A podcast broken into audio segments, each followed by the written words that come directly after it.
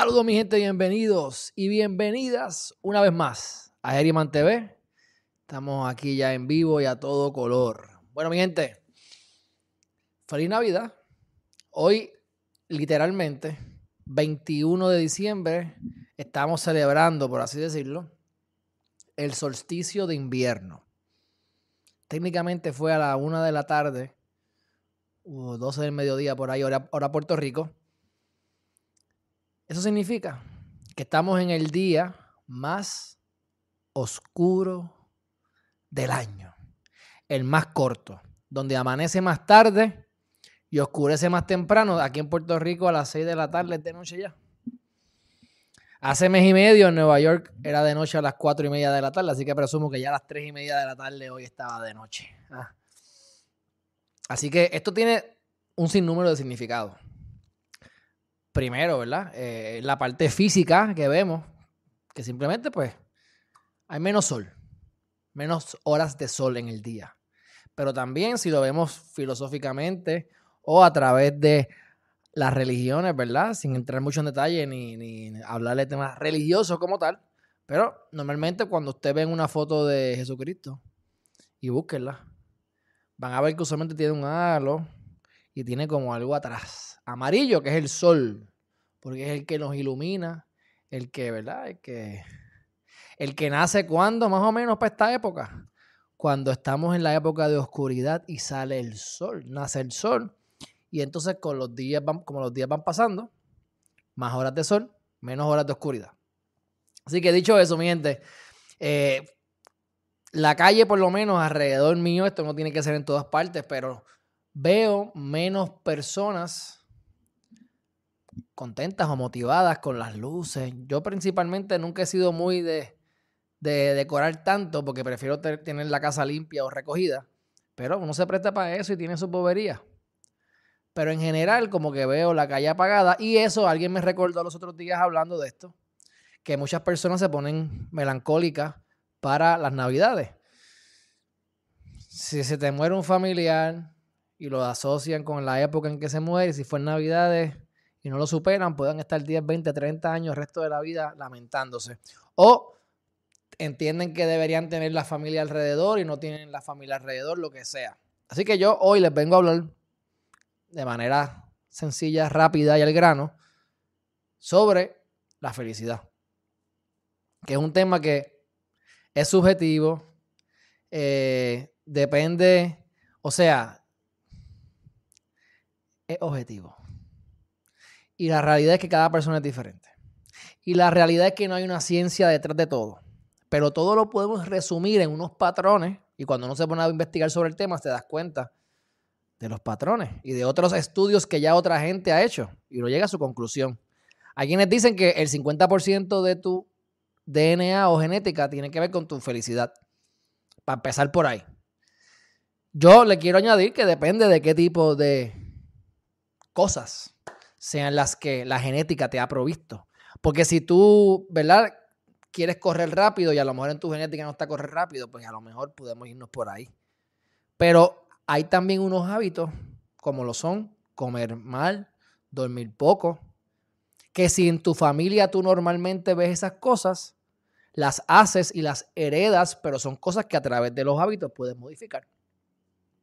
No necesariamente va con tu genética como tal. Y hay quienes dicen que a través de los pensamientos, ¿verdad? Positivos y demás o negativos, tú puedes alterar tu DNA porque tú creas, y estas son cosas que se han probado científicamente, yo no soy científico, los neuropathways, las, ¿verdad? los caminos por donde está tu cerebro y las neuronas, que tú las puedes modificar a través de los hábitos. Así que en general, si científicamente puede ser que el 50% no tengamos control necesariamente sobre eso, aunque yo entiendo que parte de ese 50% lo puedes controlar, pero hay otro. ¿Y sabes a cuánto dicen los estudios que tu su entorno, lo que está alrededor tuyo, tiene que ver con el 10% de tu felicidad? Y yo estoy de acuerdo 100% con esto, con, ese, con esa data, porque yo la he experimentado en mi vida. O sea, yo he sabido sentirme bien en momentos en donde otras personas a lo mejor se desesperan y se vuelven locos, se suicidan, o hacen estupideces. Y a la misma vez me he dado cuenta por otras circunstancias en mi vida, en el caso mío, que puede ser que yo, no importa que esté todo bien, no me siento bien. Y al experimentarlo todo, pues uno, ¿cómo lo puede controlar? Sea lo que sea que te ocurra a ti, cada persona es diferente. Son los hábitos, los patrones que día a día uno va creando y en estos momentos de la Navidad es bien fácil abandonar esos hábitos. Llevas comiendo bien y a lo mejor en la Navidad vas a todas partes, hay fiestas, hay lechón, hay arroz, carbohidratos, mucha, mucho alcohol. Entonces cuando mezclas los momentos más melancólicos, las, las situaciones personales de cada ser humano, exceso de alcohol que es un depresivo, no cumplir con tus hábitos, comer mal, engordar varias libras. Todo eso de una manera u otra van fomentando y ayudando a que a lo mejor no te sientas tan bien. Así que, ya que estamos en el día más oscuro y hay mucha gente melancólica, quiero que sepan que ustedes tienen la capacidad de poder cambiar esa actitud, porque literalmente es una actitud como cuando se habla de la pobreza y la riqueza. La riqueza y la pobreza es un estado mental. Y entonces los estudios sobre la riqueza y la pobreza lo que dicen es, y aquí yo no estoy del todo 100% de acuerdo, pero es bueno entender el concepto general que de los que viven en Estados Unidos, ¿verdad? Si tú generas 75 mil dólares o más en tu trabajo, pues a lo mejor como tú estás bien pelado, estás bien infeliz. Pero ya después de 75 mil dólares en adelante, según los estudios, el aumento en felicidad por el aumento de ingresos no es tanto.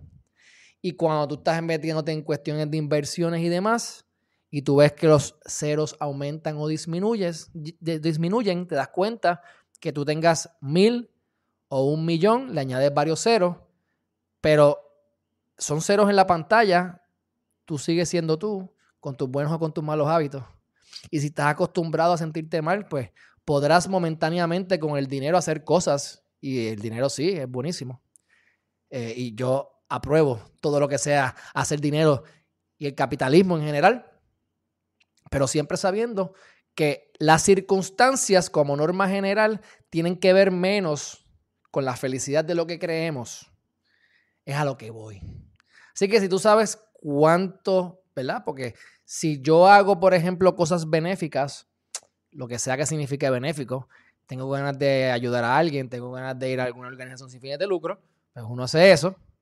Y probablemente cada persona es diferente. En mi caso, y yo sé que la mayor parte de las personas que respiran, ¿verdad? De carne y hueso, se sienten bien cuando hacen eso. Pero tienen el tiempo enfocado entonces en cómo yo puedo hacer dinero. Así que tienes que tener el balance y ahí es que entonces viene la parte de lo de la felicidad, que también no solamente no aumenta sustancialmente la felicidad con el dinero, aunque ayuda, por supuesto, y estoy de acuerdo con que ayuda 100%. La realidad es que eso que tú adquieres es como, como se, ha, se ha hecho en las redes sociales y lo que es Instagram. Tú darle a otro post, otro post, otro post, y que tú estés siempre buscando lo próximo. Y que tu, tu enfoque, el poder del enfoque, lo, no lo utilices. Y estás buscando esa adrenalina, o esas endorfinas. Y una vez tú adquieres algo nuevo, te da un high positivo, rico, pero no es duradero. Y lo duradero, y a lo que vamos, es a través de los hábitos. Y volvemos a la, a la, base. Y lo puedes escuchar 150 mil veces, pero es aplicarlo consistentemente. Dar las gracias. Darte cuenta que de las cosas por las que debes estar agradecido o agradecida, que son un montón. Yo aprendí esto cuando me di cuenta que no importaba lo que yo tuviese, me iba a sentir mal. Y cuando me di cuenta de eso y empecé a sentirme bien, me di cuenta que no importaba lo que estuviese a mi alrededor, yo tenía la capacidad, de la tengo, de sentirme bien. Y cómo uno puede cambiar de bien a mal a través de los hábitos. Tener los pantalones de meterle mano a la cuestión. Entonces, si tú quieres hacer cosas positivas o tú quieres sacrificarte, como yo digo, es difícil lograr lo que tú quieres, es difícil alcanzar unas metas altas, es difícil crear esos hábitos de los que estamos hablando, pero al final del día o de tu vida, como norma general, es más difícil no haberlo hecho. Porque en algún momento vas a tener que pasar por la experiencia. Y si no sembraste cuando tenías que sembrar, en el momento de recostarte de la sombra del árbol que plantaste para que se disfrutaran otras generaciones, ni eso vas a tener. Y si tus antepasados no sembraron el árbol, peor todavía. Así que, cuéntalo corto. En conclusión, y te lo digo yo, que me gusta el dinero, así que lo, quiero que lo vean como, como que no estoy diciendo que el dinero es malo, pero es buscar la manera de, saber con cuánto tú, qué tú necesitas. Cuáles son tus, cuánto dinero al mes o al año tú necesitas para hacer lo que tú quieres hacer. No hablo de construir un castillo, hablo de no tener que trabajar, de poder ir a, eh, ¿verdad? Este, comer, cuánto te gastas en comida, en viajes, en ocio, ¿verdad? Dentro de Recuerda siempre que si te vas en un yate de 100 millones o un yate de 10 millones o un yate de 100 mil, probablemente eh, esté más chulo el de 100 millones, pero vale la pena el sacrificio cuando puedes disfrutar el agua y el mar que te rodea, que es lo importante. Cuando tú sabes con cuánto tú, qué es lo que tú necesitas, cómo tú puedes generar suficiente dinero para costear eso y ahorrar y entonces invertir tu tiempo en lo verdaderamente importante, que es lo que a ti te guste. Los estudios dicen, como norma general, compartir con las amistades, compartir con la familia. Yo estuve este fin de semana pasado en una boda. Pues yo disfruté muchísimo. Porque, y, y conscientemente, qué bueno que voy a ver a mis panas. Qué bueno que voy a ver a un montón de gente que quiero. Entonces, cuando tú te das cuenta, y yo que me encanta estar en mi apartamento encerrado en la playa, ¿verdad? Pero en mi mundo, en mis objetivos, en mis cosas, digo, qué rico compartir con otras personas. Así que parte de esto es tener el tiempo para poder hacer eso. Pero si tienes el tiempo para poder hacer eso es disfrutártelo. Porque estamos tan mal acostumbrados a sentirnos que tenemos que hacer algo, a sentirnos que tenemos que, qué sé yo, eh, sorprender a alguien. O que tenemos que estar en este rat race porque tenemos que trabajar para vivir, y nada más vivimos para trabajar y cuando no tenemos que trabajar, de momento queremos trabajar otra vez porque es, lo, es nuestra costumbre, es nuestro hábito. Que esa es la importancia de integrar momentos de meditación, momentos de relajación, mi gente. Porque como no podemos controlar todo lo que nos pasa, excepto lo que tenemos adentro, a través de la relajación tenemos que a veces mirar al monstruo que no queremos ver y hacer preguntas en las cuales tenemos las respuestas, si las hacemos y nos las cuestionamos, entonces llega la pregunta, pero como no te sientas a preguntarte, pues no tienes esa experiencia de poder conectarte con la respuesta que necesitas tú. Y no necesariamente buscar la respuesta en otros lugares. Así que, si tú desarrollas tu actitud, mentalidad positiva, que no importa lo que ocurra, siempre puedes caer en positivismo porque siempre hay algo de lo que tienes que aprender y siempre puedes hacer algo al respecto y siempre puedes recuperar lo perdido o lo aparente perdido porque nadie te puede quitar lo que te pertenece. Y si alguien te lo logra quitar, la vida te va a dar otra cosa más adelante igual o equivalente. Así que eso es parte de las creencias que uno hereda muchas veces a través de nuestra familia o de, ¿verdad? de, los, de la genética que podemos controlar que la modificamos a través de la repetición diaria. Por eso me encantan las, aplicaciones que yo hago y sigo diarias para hacer mis ejercicios al día, para hacer mi lectura mínima de 10 páginas mínimas, 10 páginas grandes o pequeñas, depende del libro, pero más o menos, usualmente hago más. Hacer esas cosas, cuando tú vienes a verse, eso es poquito. Pero miras uno, dos, tres meses para atrás y te das cuenta que has leído cuatro o cinco libros o que has escrito 20, 30 páginas. Y eso a lo mejor no lo ves de cantazo, es a través de los hábitos. Así que mi gente, tenemos más control de la felicidad de lo que imaginamos y usualmente le damos más importancia a otras cosas que o nunca alcanzamos o cuando las alcanzamos nos damos cuenta de que no era lo que necesitábamos y se nos acabó la vida. Así que mi gente, hagan lo que les dé la gana, sean felices, no le hagan daño a nadie. Pero en general, el mensaje central de todo esto es, estamos en Navidades, puedes haber tener melancolía o pueden haber pensamientos negativos que puedan atacarte o tener gente alrededor que estén negativas para tú poder mejor ser soporte y ayudarlos y ayudarlas. Y aprovecha este tiempo para dedicar tiempo a tu familia, a tus seres queridos. En primer lugar. Y como siempre, practicar lo que es la gratitud de la mejor manera que tú entiendas. Y si tienes que seguir buscando, busca información. Lo importante es tomar acción. ¿Por qué estoy agradecido o agradecida? Y eso se puede hacer difícil ahora. Con la práctica se te hace muy fácil. Optimista siempre, una mentalidad positiva. Y claro, lo que todo el mundo te dice y no hace. Haz ejercicio. Todos los días. No tienes que hacer ejercicio dos veces al día. Como hago yo. Aunque lo recomiendo porque me encanta.